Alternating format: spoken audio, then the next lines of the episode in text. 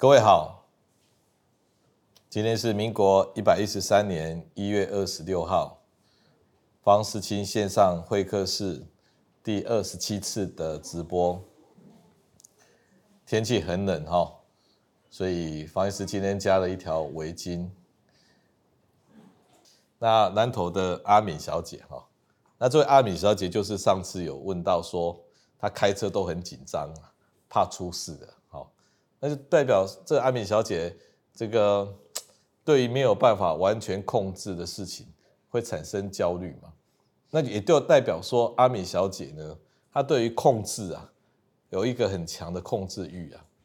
那为什么要很强的控制欲？因为她内心啊，没有安全感。那既然没有安全感，那她会发生什么问题呢？我来看看她今天问的问题。她说，五十岁以前哦。这个生小孩是自然的生命历程，那孝顺父母算吗？哦，那这个问题是有点怪的哈。你意思是说，孝顺父母算是什么事情？是不是啊？哦，那因为你可能要去孝顺父母，那你的父母呢，不让你孝顺，不让你照顾，那到底这是真的不让你照顾呢？是为了体谅你说，哇，小孩子好辛苦哦，不要来照顾我。你自己照顾好自己就好，还是说父母是假的？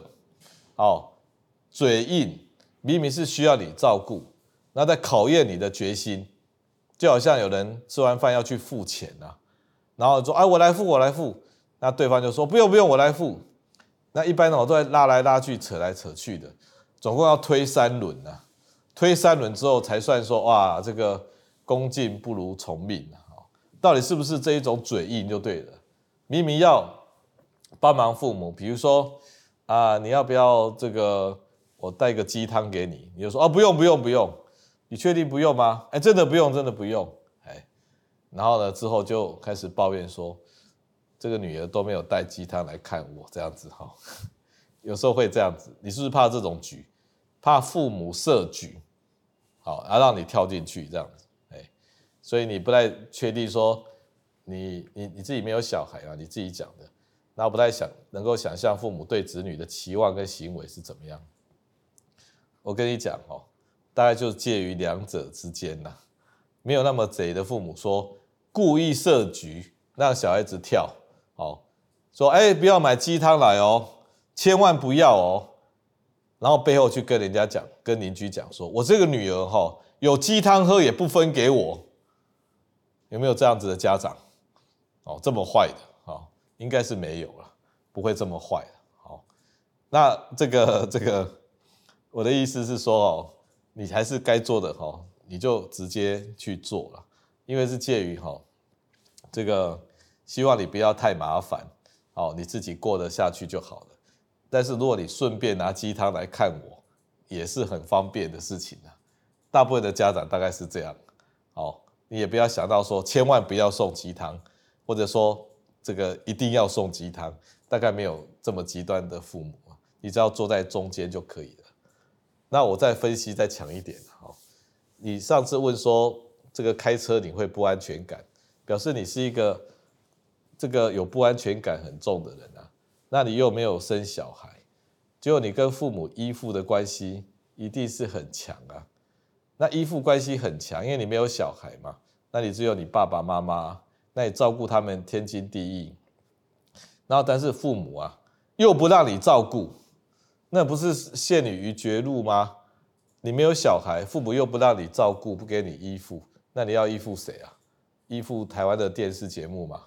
所以不行啊，哦，所以呢，你心理上是很空虚的啊，你是落空的啊，你是希望跟父母比较亲密的在一起啊，不过你要小心说。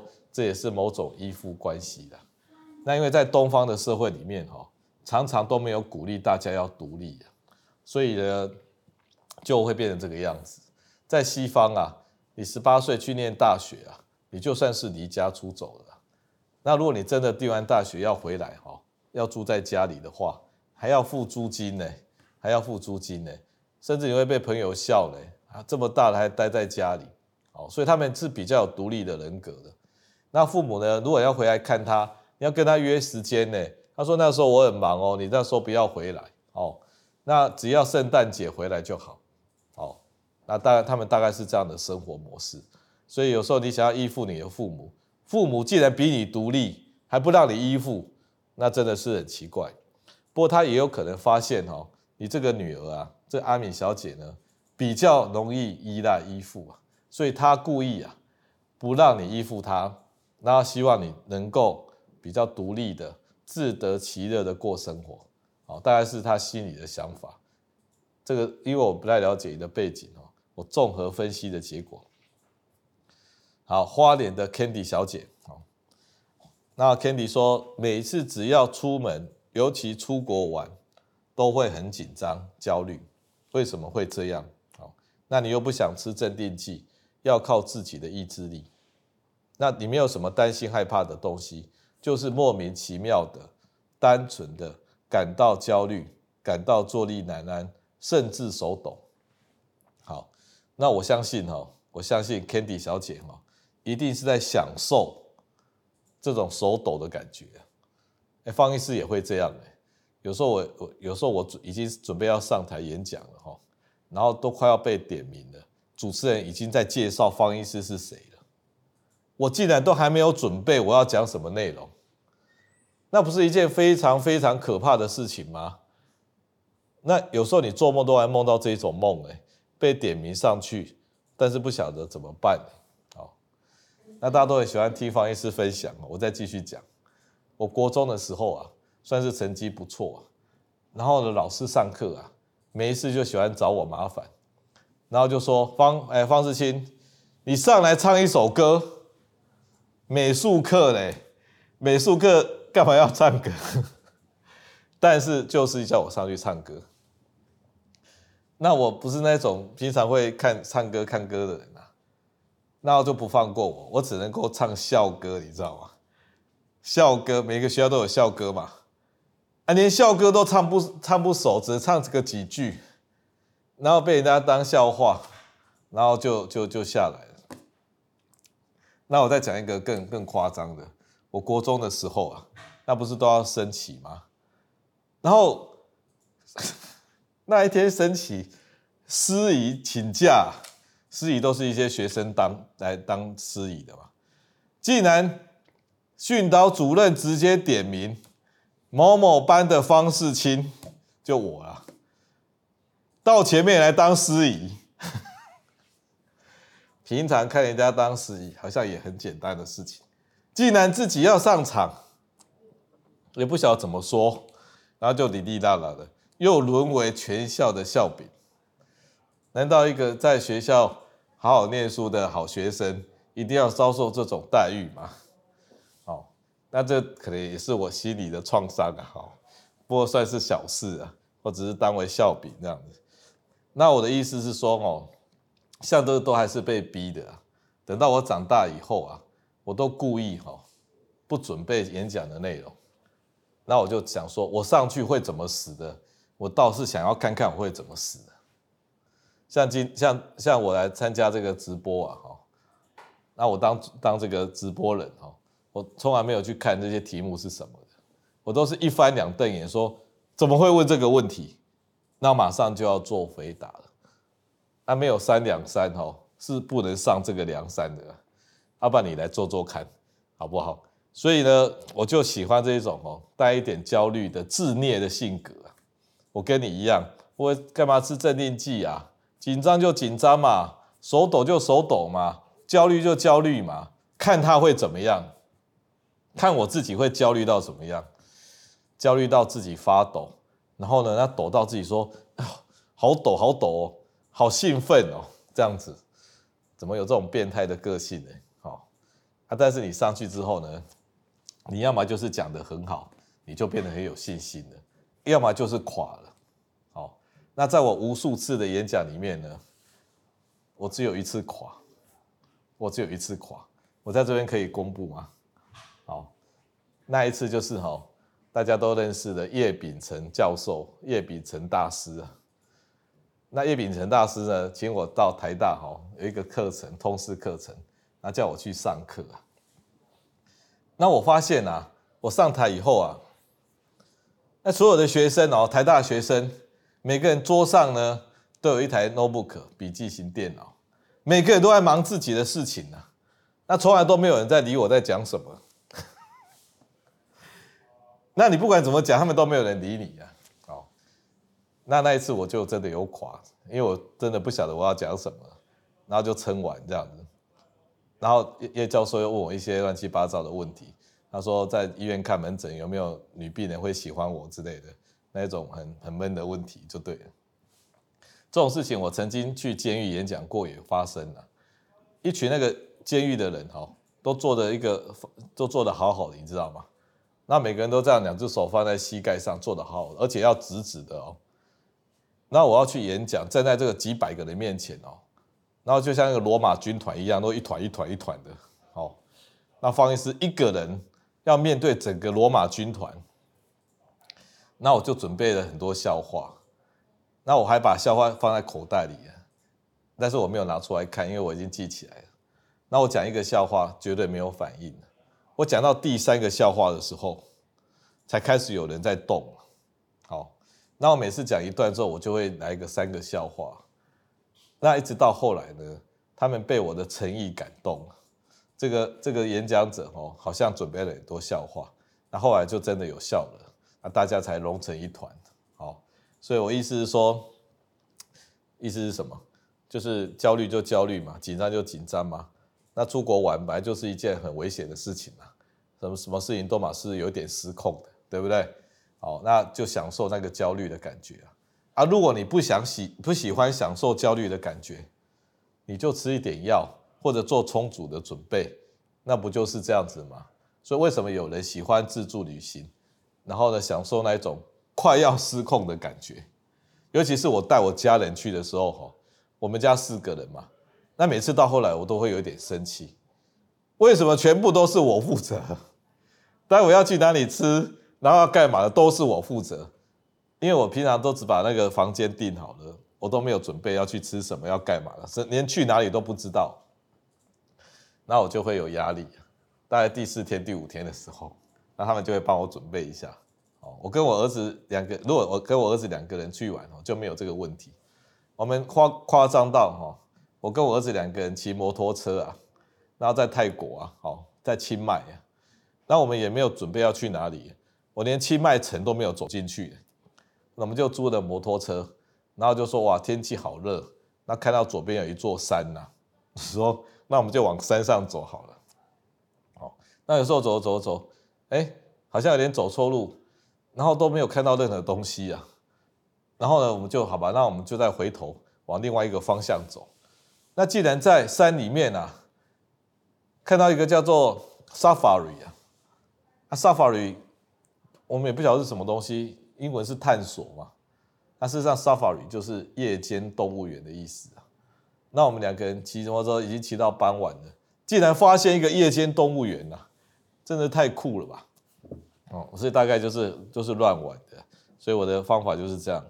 好，那那下一个题目，好，台北的 Jenny 说，从小就感到不快乐，嗯，那别人看我也都很忧郁，没有笑容。那以前有吃过十年的数月，数月就是一个比较强力的。这个抗忧郁症的药，提升血清素。那现在生活呢，没有烦恼的事情，但是每天还是很焦虑。那感觉到焦虑到有强迫症，那觉得很痛苦，不知道该怎么摆脱生活，还需要再靠药物嘛？OK，像你的问题哈，听起来就是比较标准版本的生理性的忧郁焦虑，也就是天生啊。血清素比较不够啊。那接下来方医师在不看更焦虑的系列哈的第五条路里面会讲到比较生理性的这些疾病。目前我们还在第四条路，也就是面对过去的心理创伤，你可以到时候再好好的参考。那当然，你吃的这个数月啊，你就会增加你的血清素啊，那效果是非常实在的啊。那因为你运气不好啊，你就像一台车子一样。出厂的时候啊，就少了一个轮子啊，那少了一个轮子也是可以开啊，但是非常难开啊。三个轮子也是可以开啊。好，那这个这个，你最好是把轮子装回去啊。所以去吃那个抗忧郁症的药哦，就是把轮子装回去的方法。好，你不要太坚持啊，你那一点点不快乐、开心不起来哈。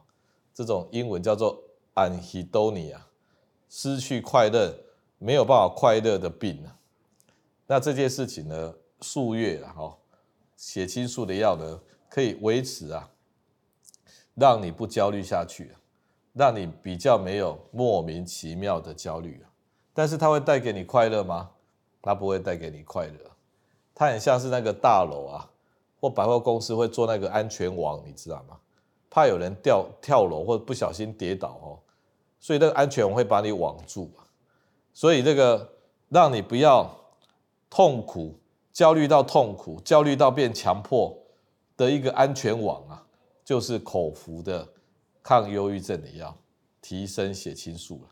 这么简单的问题哈，就直接去吃啊，不用再想太多了哦。以为说要靠着药物啊，你先天就少这一味了啊，吃下去就 OK 啦，有什么好挣扎的？人生只要能够过得了就好了啊。你以为你没有极限吗？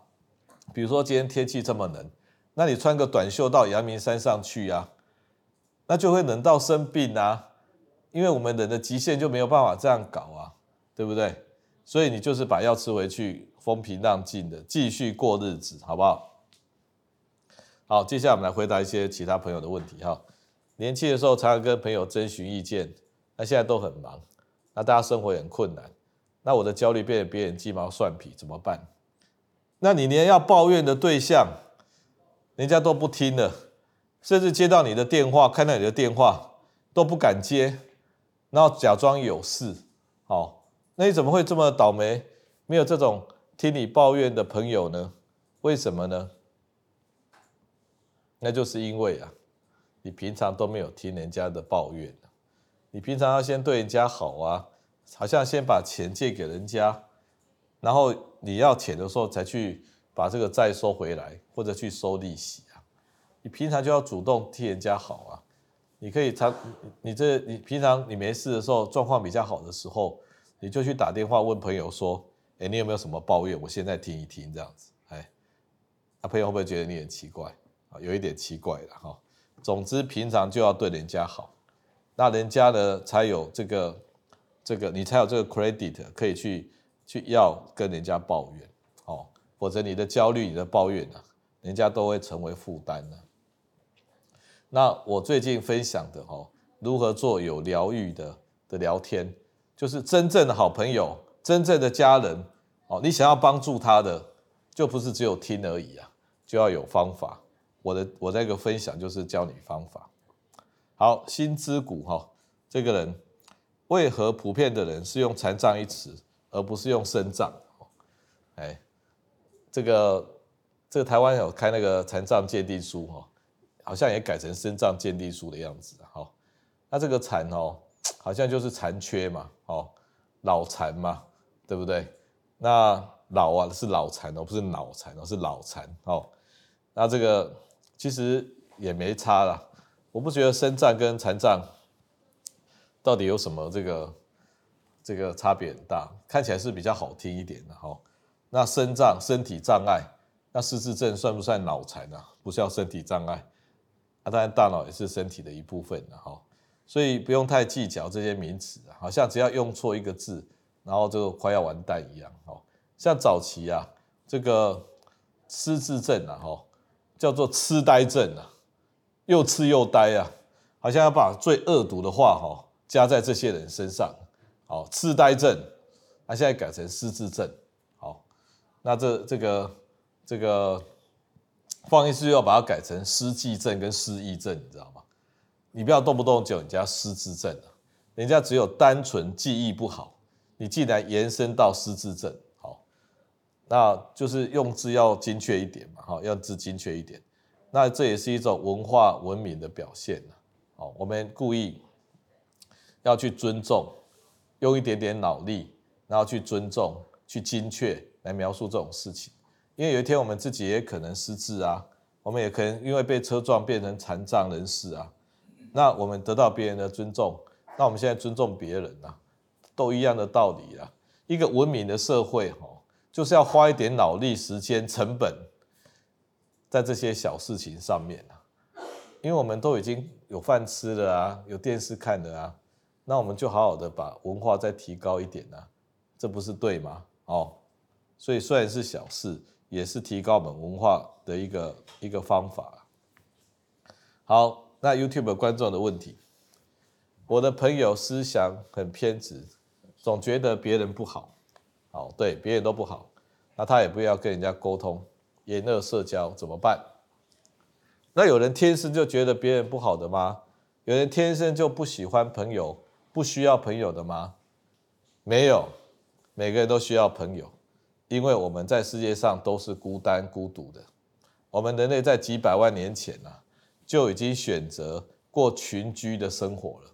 我们不是像老虎、狮子一样。会独立的在森林里面游走的，我们有几百万年的特性，就是要群居啊，好，群居。那他怎么会变成这个不群居的人呢？难道他是那么自给自足吗？不是，我的推论啊，纯粹推论啊，哈，他有可能他在成长的过程里面，他受到交跟人家交往的，或者是被，比如说要跟他爸妈的的这个照顾。跟同学的交流，他有受过伤害啊。那依附关系不成熟的人呢，会发展成像狗一样或像猫一样的个性。那狗的个性就是去拍人家马屁啊，然后得到某种这个交流啊。那猫的个性呢，就是故意排斥别人，然后呢维持自己哦，好像不需要别人，然后才会避免被伤害到。那事实上，猫不需要别人吗？你有养过猫的人就知道，它会撒娇的，你知道吗？但是它要跟你很熟啊，它跟你很熟之后，它一定撒娇的，而且很嫉妒的。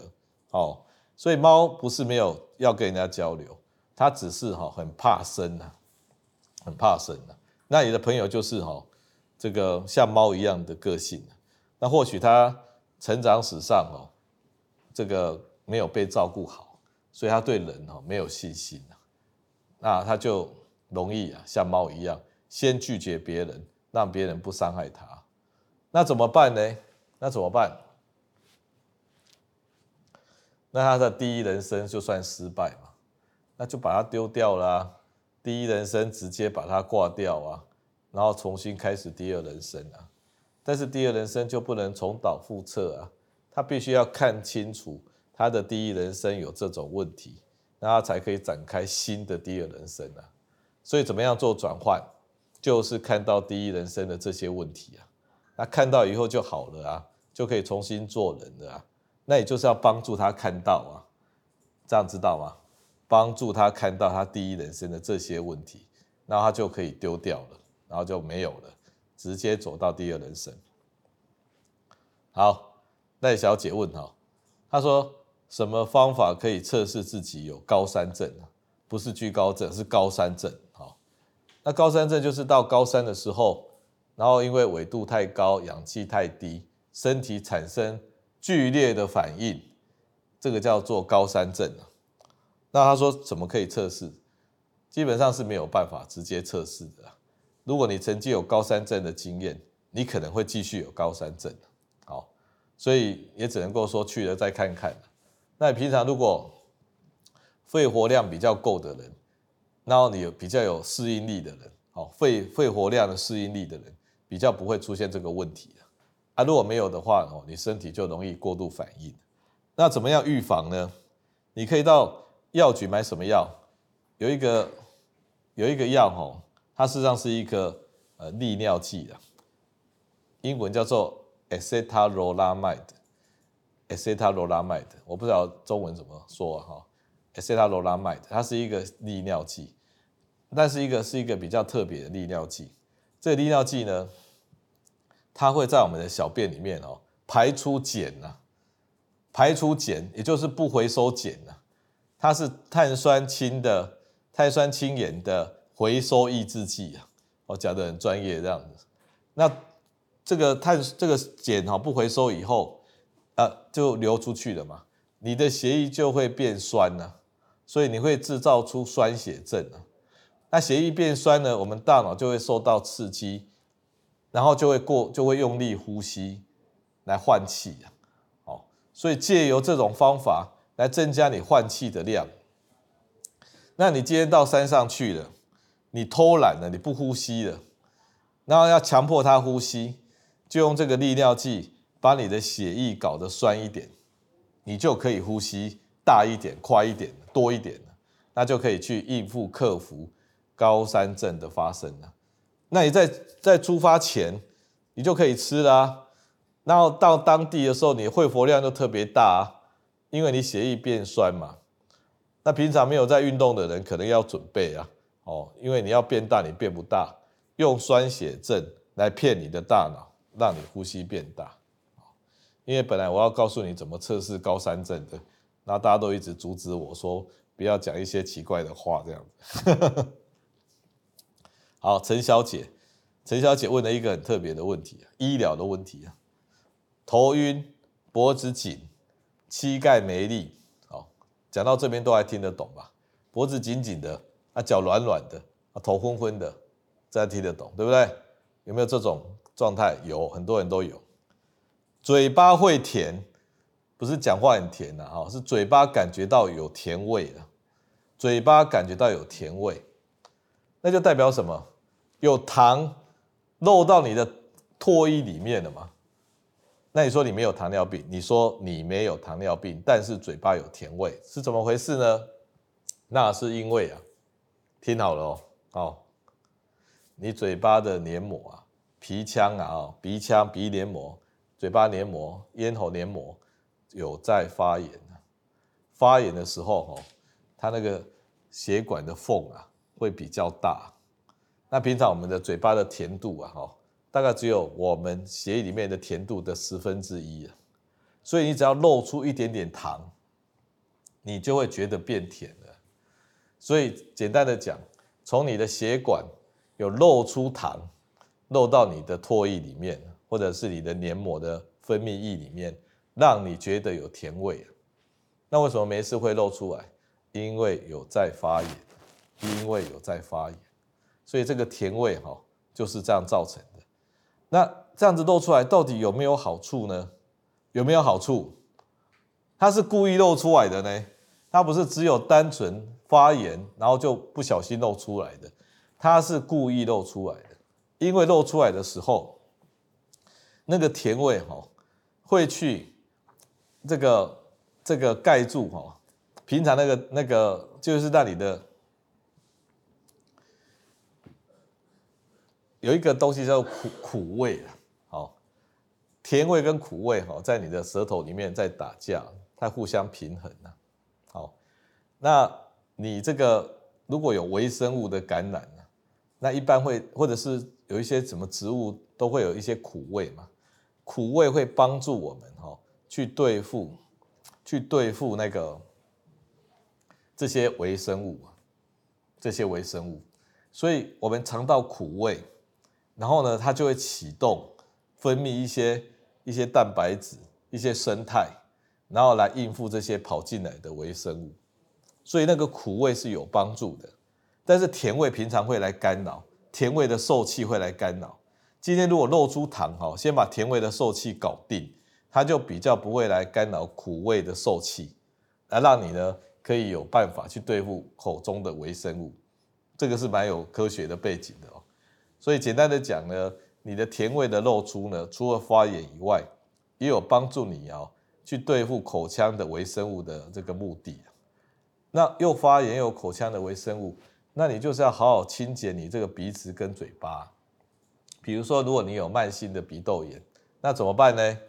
哦，除了说用抗生素短期治疗以外，你可以使用哦一段固定时间的抗组织胺，让你彻底干掉，而且干掉又要继续吃哦，连续吃两三个月，让你哦都不会回头的，然后才改变这个鼻窦炎的体质哦。那第二个，你嘴巴要清洁啊，那平常大家都在刷牙刷牙刷牙，不是在清洁吗？这是不对的，你要按摩牙龈。真正的细菌都躲在哈你的牙龈跟牙齿之间，那你把刷牙这个概念改成按摩牙龈，你去买最软毛的牙刷，然后在洗澡的时候，你就慢慢的按摩你的牙龈，不要再刷牙了，牙齿没什么好刷的。牙龈的好好的按摩，按摩，按摩，按摩十分钟、二十分钟，整个嘴巴啊，非常的清新呐，你会感受到无无所不在的清新呐。如果这还不够，你去买一个那个漱口水哈，然后再漱个几分钟，你的嘴巴的细菌啊会被改变的。只有嘴巴清洁以后啊，不会发炎，你这个甜味才会不见。好，这是单独一件事情哦。光光是嘴巴有甜味，方医师就讲这么多。至于说你脖子紧、膝盖没力哈，造成头晕呢？因为啊，你的本体感觉的受气啊，一般来讲，我们的头部啊是在脖子啊。那你脖子绷紧了以后，你就找不到你的头在哪里啊？在英文里面就是说找不到头，那也就是失去的这个控制本体感觉的感那个位置感啊。那找不到头就会头昏昏晕晕的啊。两只脚都不晓得扶在哪里的啊，所以一切的根源呢，就在于你脖子太紧了。哦，那脖子太紧呢，就每个礼拜跑去做一点泰式按摩啊，哦，然后让它一直松，一直松，一直松，连续松哦，不是说紧的时候才去哦，连续按，连续松，就像鼻窦炎一样，连续吃抗组织胺，它才会治本。好，一个 Sam 哦，Sam 问说。哦，我说我怎么分享走成功走出遭遇的过程呢？哦，那这个也不错啊，因为写自己的书，以前哦，美国一个著名大学的那个专门研究躁郁症的女的的的的教授，女教授，她出了一本书叫做《躁郁之心》呐，那她把她的过程哦写成书呢，她也蛮蛮红的，蛮卖的嘞。那你知道她最后什么样的过那个结局？她工作做不下去，因为她自我暴露太多以后啊，然后她呢，这个这个，不管是工作还是怎么样，大家对他抱以异样的眼光还是什么的，他最后也离开了那个工作，哦，没有在那个继续当这个临床的医生了。那因为病也不会好啊，也是起起伏伏的。好，啊，至于躁郁哦，躁郁算是一个。老天爷的宝贝、宝藏、宝物啊，礼物啊，它让你哦造起来的时候好像很厉害，但是有代价的，就是郁。所以你不要要那个礼物要太多，你平常要哦这个持盈保泰啊，哦这个嗨的时候呢不要嗨过头，才不会乐极生悲啊。所以你懂得使用自己这一股力量的时候，你就不会哈被他这样子带着团团转。所以嗨的时候不要嗨，啊 low 的时候才不会太 low，啊 low 的时候就要稍微躲一下，哦，那嗨的时候要自我抑制，那这样就慢慢的不会那么躁郁，好，小历程哈，他说叫我出书，我每天在直播上讲话就是在出书了啊，大家听过就算了哈，好，小历程说最近只要听到女儿调皮演戏的哭声就有一点躁郁，哦，嗯，有什么可以改善？为什么女儿调皮的演戏的哭声，假假哭就对了。你女儿假哭，那你就会躁郁哦。那你这个妈妈也蛮奇怪的哈。女女儿都知道她在假哭了，你都说调皮的演戏的哭声，那都故意在跟你开玩笑的啊。你怎么会遭遇呢？你这题目问的不清不楚啊。好，是不是问的不清不楚？如果你女儿都是哭。那才会让你遭遇啊！那你女儿演给你看的，应该很开心啊，表示你女儿是一个很能够控制自己情绪的人啊，所以他才可以演的。好，皮皮说，躁郁症跟这躁期跟郁期之间会烦怒不耐烦，好，脑力不够，会觉得不耐烦，容易骂人，有没有相关？要做什么事情？吃什么营养品？你这个问题实在问的很好啊！如果在一个月前哦。我还没有办法回答你的问题，那我现在是可以回答，我两个礼拜前就可以回答你的问题，所以现在问的问题真的是来加分的。我们的躁症哦是多巴胺太多嘛，所以觉得自己很厉害啊，活力无穷啊，对不对？好，突然觉得有点热，哎。然后呢，郁期呢就多巴胺太少嘛，搞木死灰啊，整个活得像活死人一样，好。那在这中间难道没有多巴胺比较不够，但是还可以活吗？有啊，就是稍微不够啊，比较不够啊。啊，这不够的多巴胺，那你的脑力啊没有办法发挥啊，可能只剩下六七成的脑力啊。那六七成的脑力哈，你遇到烦的事情，哦，要解释啊，要说明啊，那你就觉得很烦，然后就不想做啊，做了会生气，哦，啊，生气就不用做了，那大概就是这个这个心态嘛。因为脑力不够怕烦，因为脑力不够怕烦，脑力够的时候不怕烦，脑力很低的时候，哦，连动你都动不了了，所以中间起哈就是烦。所以躁郁症本来叫做双极性疾病呢，两个极端嘛，应该改成哦三极性疾病啊，啊三极好像不一样的病，我们叫做三段式疾病好了，就是躁、烦、郁，好郁、烦、躁，好像都没有好日子过嘛，对不对？不会，中间会有一段时间是觉得还不错的，蛮平静的。好，你在这个。躁跟烦郁，烦跟郁是比较偏不够的，那躁是比较太多的。你知道这中间会有一段平静的日子啊，好，比较比较这个舒服的，觉得刚刚好的，那你你会感受到，哎，我最近怎么比较好了？好，但是你只要看得到，你躁的时候不要太躁，郁的时候要躲起来，反的时候是自己的问题，不是别人的问题，你大家就可以和平相处啊。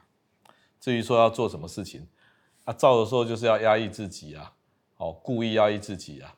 那郁的时候一定要躲起来啊，否则也会出事啊。啊，反的时候要要知道是自己在反的啊，不是别人的问题啊。吃什么营养品应该都没有用。好，有一位叫做 Sam，T H A M，不知道怎么念，Sam。过年得新冠后失去嗅觉味觉，嗯，这是很常见的。那左手从手掌，哦。至后背会麻痛，每一个小时一两次，不影响行动，可能神经被影响的，被哪里影响？被神经丛啊。半夜会咳醒，已经有三个礼拜没有好转，还越来越糟。看了医生，照 MRI 跟验血，检查不出异常。医生开了维他命 B 十二，又在吃维他命 B 十二，吃了两周没有好转。请问我有什么建议？好，因为哈。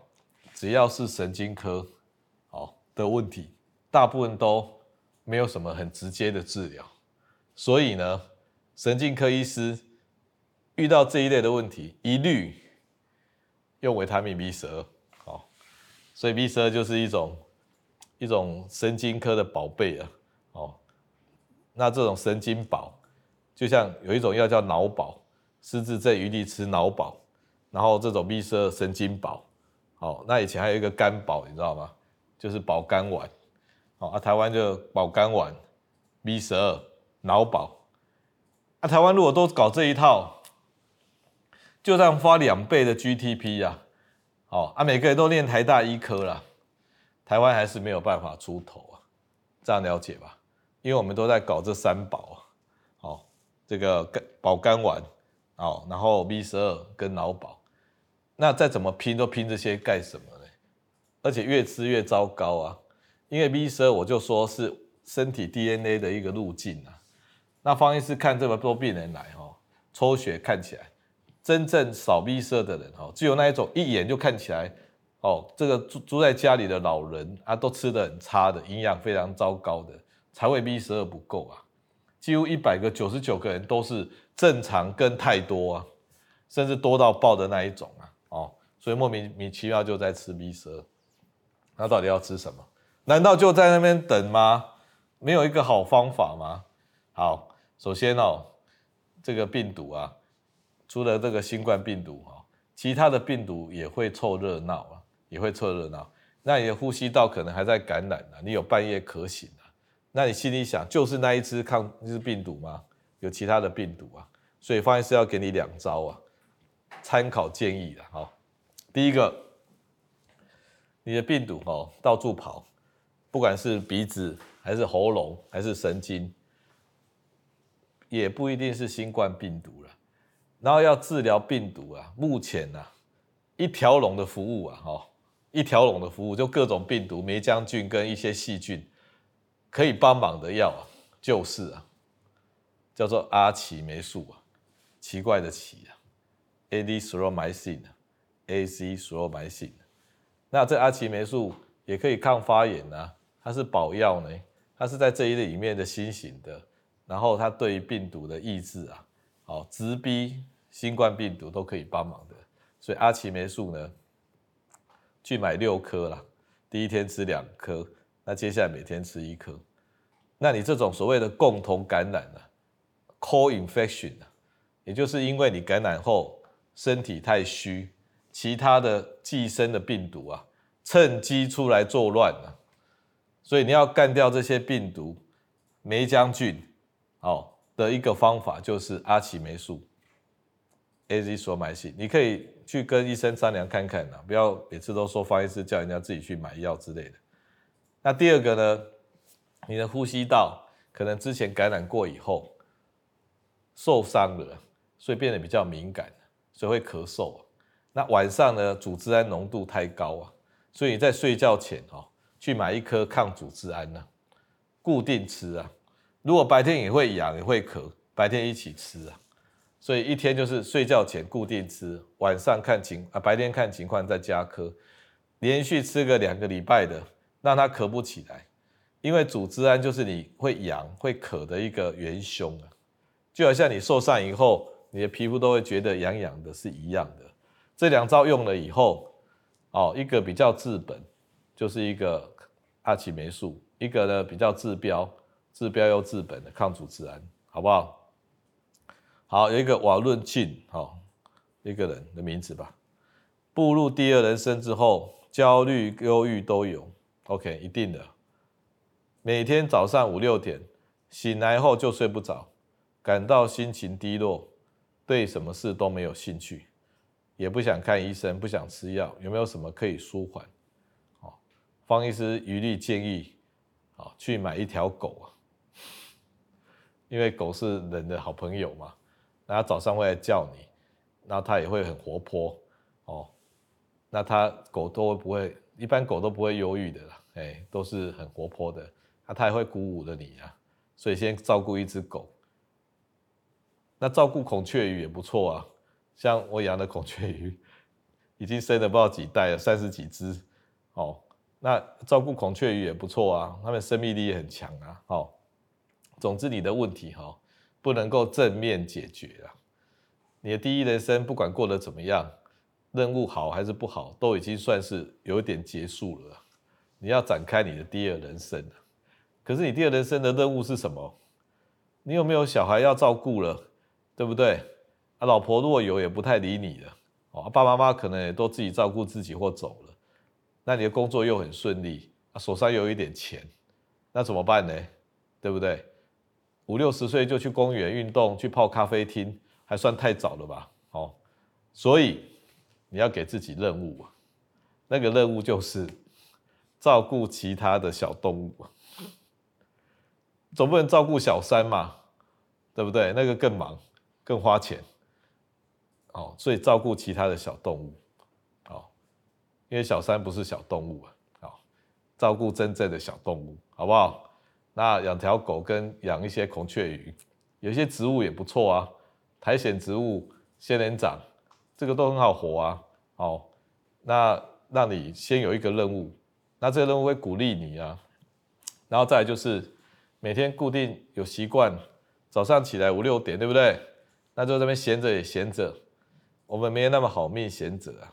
像这种容易焦虑、忧郁的人，哦，天生就是劳碌命。因为一旦不劳碌，有空的时候就拿来焦虑跟忧郁了，所以要把自己的时间填满啊。六点天一亮，布鞋穿了就直接去踩街啊。那每天走不同的巷道也不错啊。好，看你住在哪里啊？那把那个街道巡一下，巡一下，巡一下，那踩个两个小时再回来，这当做你每天必备的功课。带狗出去也不错啊。好。所以就做这样的事情，好不好？用这个作为你的起手式啊，起手式，第二人生的起手式啊。好，许小姐，啊，我被诊断为恐慌症，有吃了一个抗忧郁症的药，好，还有镇静剂，啊，睡醒又吃镇静剂，好，啊，试了十几年，不能停药嘛？那能不能停药啊？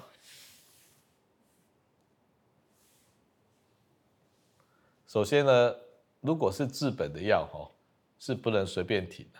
像你吃一个抗忧郁症的药，它就是你的基本盘。但有些东西是多吃的，多吃的话就要停了。像你吃镇静剂，睡觉前又吃安眠药，哦，这样子每天吃每天吃，感觉到吼就有一点点被动，全部依赖镇静剂跟安眠药。至于抗忧郁症的药是你天生不足的，那就是要吃上去。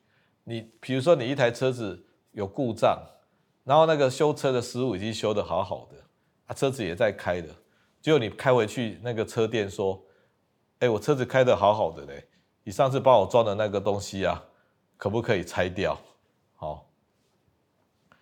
不能拆掉嘛，因为他来帮你开的嘛。那比如说你车子少一个轮子，那轮子装上去的，开的好好的，你说，哎，师傅。我最近轮子开的好好的，车子开的好，你把轮子拆掉，三个轮子可不可以开？当然是可以开啊，但是你要去参加特技开车的训练班呢。那如果你已经修修好可以特技开车了，三个轮子开的跟四个轮子一样，你就可以把那个多的轮子拆掉。但是你没有去修啊，你没有去学特技开车啊，那可不可以学特技开车？当然可以啊，比如说你就去修行啊，哦，不管是听方医师的视频、影片，然后来修行，那提升你对疾病的认知，然后呢，再去念一些佛书，接接受佛陀的教导，然后去参加禅修、纯禅修、静坐，然后找到你身心控制的方法，这些就是方医师所讲的特技开车的技巧。啊，若你修好了这些特技开车，你人生虽然只有三个轮子，还是继续开。但是如果你没有去修这些特技开车，你一直跟我吵说我要把那个轮子拿掉，来证明我没病，那才是病得很重，这样知道吗？所以呢，没有修特技开车，轮子就要在那里。至于说白天吃镇静剂，晚上吃安眠药，十二年，我想到此为止啊，不能贪心啊。哦，不能说哦，我要吃更多颗来更好睡哦，不能过度治疗。好，这个安 Andrew 问说，一个人会不会同时缺血清素跟多巴胺？当然是可以啊。那促进血清素跟多巴胺可以一起吃吗？当然是可以一起吃啊。血清素会让你容易焦虑紧张啊，哦，然后呢，多巴胺让你啊没有活力啊，没劲啊，好，那两个病可以一起来啊。什么人会一起来？你知道吗？就是刚好缺血清素又缺多巴胺的人，就是比较倒霉的人啊。没有取笑的意思啊，但是天生就是这个样子啊，那就刚好缺嘛，啊，缺就是补嘛。那你以为，你以为你是天生缺血清素跟多巴胺的？那你说啊，我爸爸妈妈都是这个样子的啊，啊，我兄弟姐妹也都这个样子的啊，我全家。都是偏血清素、多巴胺不足啊，啊，有人比较不足，人比较足。但是我跟各位讲，虽然哈这两个东西呢有基因的成分啊，但是啊，大部分都不是这样啊。大部分是怎么样？你知道吗？是因为啊信念不足啊，信念不足啊。血清素跟多巴胺就是我们信念。信念去挤出来的产品，比如说我今天的励志，励志要解救地球人，好，我今天励志要散播善知识，那我就有多巴胺了啊，因为我多巴胺会配合我这个老大说，我们现在要出来传播善知识，我们每个礼拜都要拍视频，我们不可以偷懒，好。那为了要达到这个使命，那我的多班就出来帮忙啊，这样知道吗？那我本来脾气不是这么 OK 的人，但是为了要营造一个比较正常的人设，让大家在网络上看起来说，哦，方医师看起来好像是一个脾气不错的人，因为总不能散播仇恨嘛，对不对？然后讲一些干话，然后污染我们的社会，因为这些话、这些事都被别人做了嘛，所以我只能够演一个好人，演一个善良的人。那这样子的行为，是不是会让我的血清素也出来，与人为善？我本来都没有那么 OK 的人，我都变成这么 OK 的人，所以是到底我血清素先天是够还是不够？以前认识方医师的人都知道，他脾气没有那么好了，好，然后他呢又怎样怎么样的？啊，为什么我会变成这样？因为我发愿嘛，我有念力，不是我，我有正念，而我有信念啊。我这个信念呢，挤出我的多巴胺，跟挤出我的血清素啊。结果你没有信念，你受到基因控制。结果你又有一个错误的信念，说我天生血清素不足，我天生多巴胺不足，我一辈子要吃药，那这样就没救了啊！就是真的要去吃药啊！啊，吃的药日子可以过啊！啊，多巴胺跟血清素的药就是一种最便宜的信念的，最方便取得的信念的，这样好不好？好，讲到这个问题有点激动，这样子，哎，好，有一个例子说。我儿子因为社交焦虑，然后每天下午六点呢都会发烧，OK，真的发烧，三十八度，那睡个觉起来就好了，整个人无精打采，非常疲倦，有时候也会头痛，怎么办？那我们不管有没有社交焦虑，他下午发烧，然后无精打采，头痛，这些都要告诉你说，你儿子可能啊，他的下视丘啊。大脑脑下垂体下视丘有一点点障碍呀，不管是真的长了一个实质的肿瘤，还是功能上有问题，这个都要特别去小心啊。因为下视丘是体温调节中枢，它跟脑下垂体合作，分泌甲状腺素的刺激素，还有肾上腺那些刺激素。如果这些都不够，它就会很虚啊，它下午就没力了啊。所以呢，去做个核磁共振扫描。更何况他还会头痛啊，脑下垂体有肿瘤也会痛出来啊，所以呢，做一个核磁共振扫描，看你儿子的下视丘跟脑下垂体有没有病灶再说，好不好？这不是开玩笑的，没有了哦。好，OK，那以上呢，以上是今天题目的分享哈，然后我我这个我再分享一些我个人的一些一个梗这样子。好 OK，首先我先分享吃药的事情。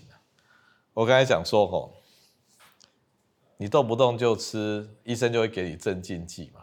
那镇静剂治百病啊，我跟各位保证啊，所有神经科跟精神科的病，哈，都可以靠镇静剂搞定，包含癫痫啊，包含什么躁动啊、混乱啊、精神分裂啊。睡不着觉啦，焦虑恐慌啊，所有神经科不适的病都可以用镇静剂搞定。但是镇静剂是一个偷懒作弊的方法。那镇静剂是短暂使用来帮助你过度的，可是有人把它当做天天的宝贝在吃啊。那这不是病人的错，当然病人吃的药会尝到甜头啊，所以他就这样子做啊。那医生开药也尝到甜头啊。都不需要有神经生理的知识，什么神经学、精神医学都不要有，随便一个内科医师，哦，你跟他讲说，哦，我焦虑，赞安诺镇静剂一颗，我睡不着觉，哦，镇静剂一颗，哦，我会恐慌，哦，镇静剂一颗，那干嘛去念书？是不是？上神经内科跟精神科的书全部关起来，只要开镇静剂，大家马上就好。所以在外国啊。好，美国啦哈，那个情绪性的疾病哈，大概平均只有一成的人在使用镇静剂啊。然后呢，医生都是短期使用啊，比如说一个月很焦虑恐慌就用，之后就不用了。那台湾呢是八成多的人在用啊，那为什么这么泛滥？为什么每个人都沦为镇静剂的冤魂呢？哦，方医师说镇静剂的冤魂呢，因为病人贪心，医生贪心呐。大家都不想要做实实在在的事情了，还在讲什么什么心理疗愈，还在讲什么血清素，那多副作用呢？很复杂的呢，还在讲什么心理创伤还要治疗，全部用镇静剂打死搞定，所以台湾就变成八成多人都是吃镇静剂的。那只要靠作弊可以当好学生吗？有没有那种每次都作弊，那作弊变成好学生？啊，这好学生为了维持好学生，继续要加强作弊的功夫。我们永远不能只靠作弊来搞医疗吧？我们要好好回到说，缺什么补什么。哦，心理上有创伤补创伤啊，睡不着觉是什么原因缺乏的，把它补起来，而不是每个人都靠镇静剂。那台湾医生跟病人每个人都非常的认真，非常认真的看病跟吃药。那医生每天看了五十个、一百个，都非常的认真，然后拿拿那个门诊费八十块，然后认真看到半夜十一点。为什么要这么认真？认真到哪里去了？认真在开镇静剂，让大家成为镇静剂的冤魂吗？所以哈，还是知识才能救国了，好不好？知识救自己，救家庭，救国，好，所以这是大家语重心长的。那本来还有很多要分享的，那因为方医师已经把这个热度炒这么高了，就没办法再讲别的了。那今天就这样子，让大家好好的回味一下。那今天天气很冷哦，那我讲一讲都热起来了，连围巾都拿掉了，好，所以大家多讲话，多走路，然后才不会冷到。OK，谢谢各位。